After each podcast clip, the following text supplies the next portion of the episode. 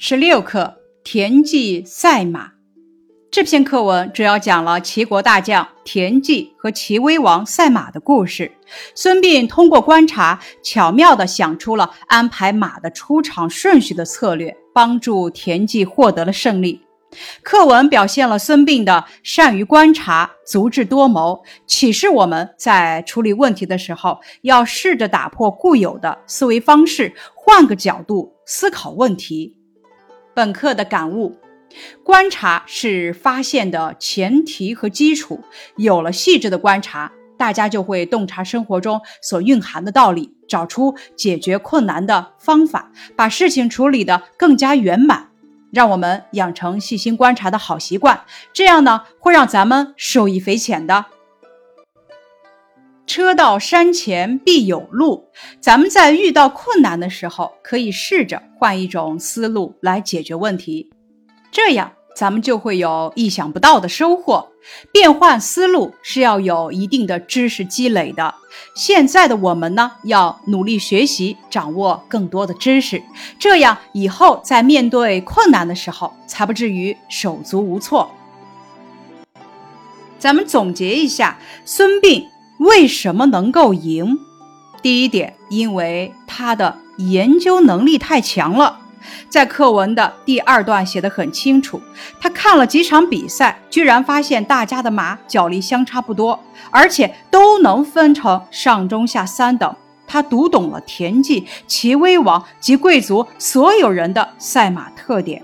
第二点，他的头脑里啊，只有一个结果。必须赢，必须赢才会有必须赢的设计，所以他调整了马的出场顺序。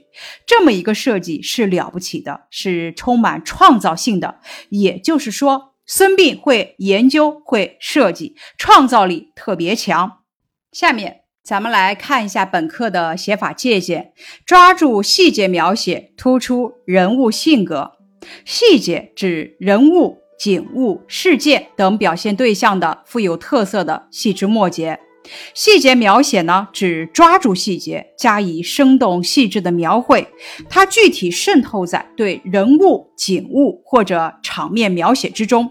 对人物的细节描写是刻画人物性格，揭示人物内心世界，表现人物细微复杂的感情。点化人物关系、暗示人物身份或者处境等的重要方法之一。成功的人物细节描写能够使文章更加细腻丰富，让读者印象深刻。比如在本课中，通过孙膑、齐威王、田忌这三个人的对话和他们说话时的动作神态的细节描写，写出了人物鲜明的性格。又比如文中写田忌在赛马过程中的三次表情变化，也属于细节描写，表明了他的胸有成竹和孙膑的智慧。那我们应该怎样描写好细节呢？首先，咱们要注意观察，在日常的生活中要格外留心。观察周围各种人物的行为动作，特别要注意不同的人的动作特征、语言特点。只有反复仔细的进行观察，才能够抓住最能突出人物特点的语言、动作、神态细节。其次呢，咱们要注意符合人物的年龄、身份、性别、职业等特征，尤其是神态描写，咱们要结合人物的行为或者语言。注意人物神态的细微变化，这样才能够增强描写内容的表现力。下面是一则事例：马野揉着朦胧的睡眼，拖着步子慢吞吞地走进了教室。课代表正在收作业。马野，你的作业。马野一听，马上直起了腰，呆呆地立住了。忽然，他一拍自己的脑门儿。连忙打开书包，翻找起来。课代表敲敲桌子：“还没找到吗？就差你的。”马野一面找一面不耐烦地嚷着：“我带了，别着急。”马野好不容易才把作业本从书包里拽了出来，递给了课代表。课代表接过这本蓬头垢面的本子，无可奈何地摇摇头。接着。咱们来学习一下语言描写。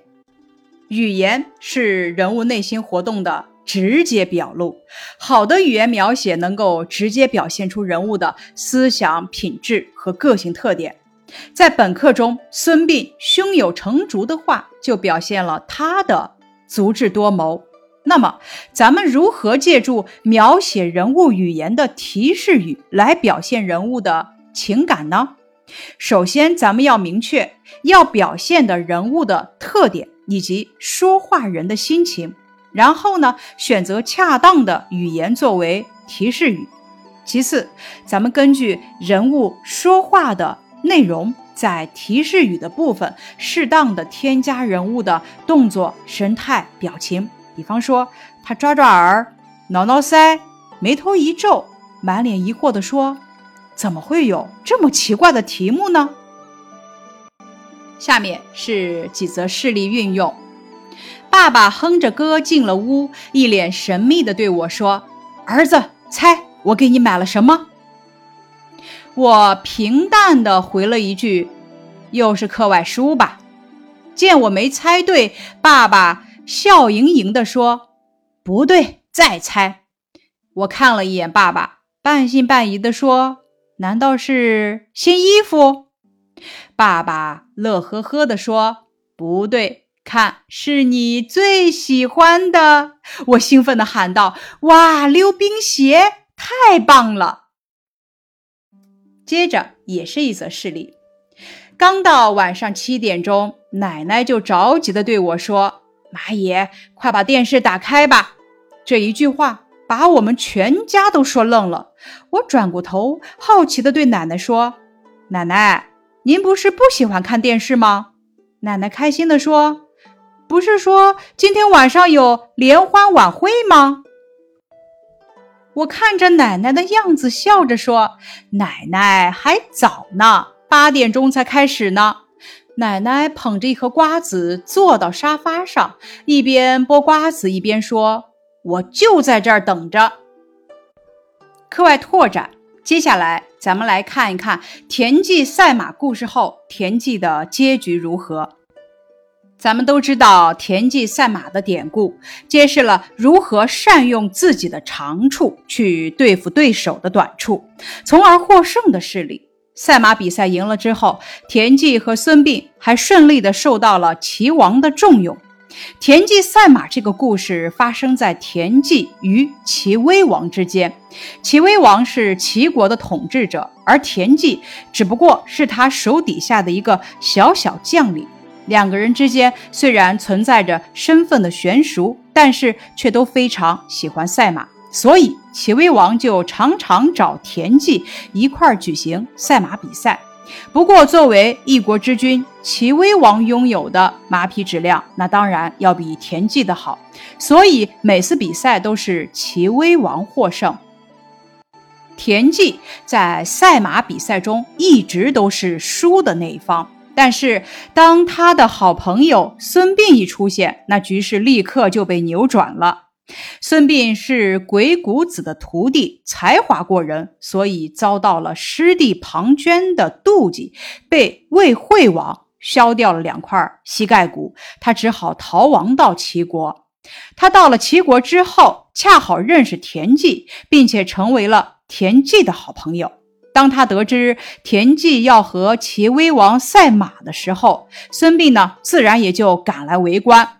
为了能够让田忌获胜，孙膑就给田忌出了一个好办法，就是在咱们课文中看到的，以田忌的下等马对战齐威王的上等马，中等马对战齐威王的下等马，上等马则用来与齐威王的中等马对战。在这样巧妙的安排之下，显然田忌的马就有了两次获胜的机会。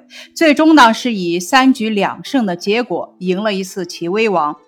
当齐威王得知田忌这次之所以能够赢自己，是因为有孙膑出的计谋之后，自然也不由得对孙膑高看一眼，常常向他讨教战术兵法方面的问题。在这次比赛之后，孙膑不仅赢得了齐威王的重视，同时还获得了田忌的信任。田忌作为将军，擅长带兵打仗；孙膑作为军师，则擅长排兵布阵。这两个人配合的非常完美，在之后的多次战争中都取得了极大的胜利。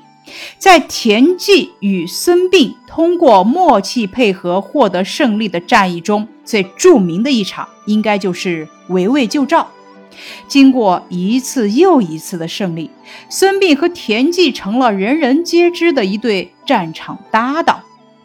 虽然这两个人在齐国成就大业的过程中功劳最大，但是这样呢，也引起了齐威王的恐惧。毕竟自古以来，功高盖主，这一直就是每个皇帝都很忌讳的事情。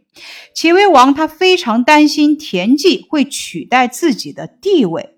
另外一边呢，田忌的对手邹忌也正想除掉他，这两个人的想法啊就不谋而合了。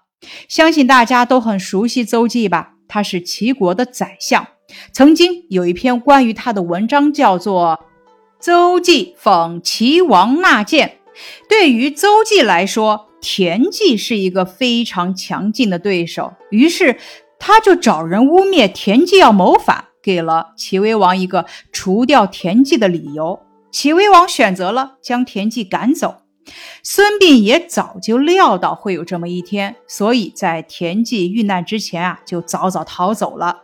之后，田忌流落到了楚国，在这里的日子非常不好过，但至少。在楚国庸庸碌碌的他，让齐威王觉得不会再造成任何威胁，就没有对他赶尽杀绝。直到后来齐宣王继位了，才为田忌洗刷了罪名，将他又重新请回了齐国。不过，这对田忌来说已经没有任何意义了。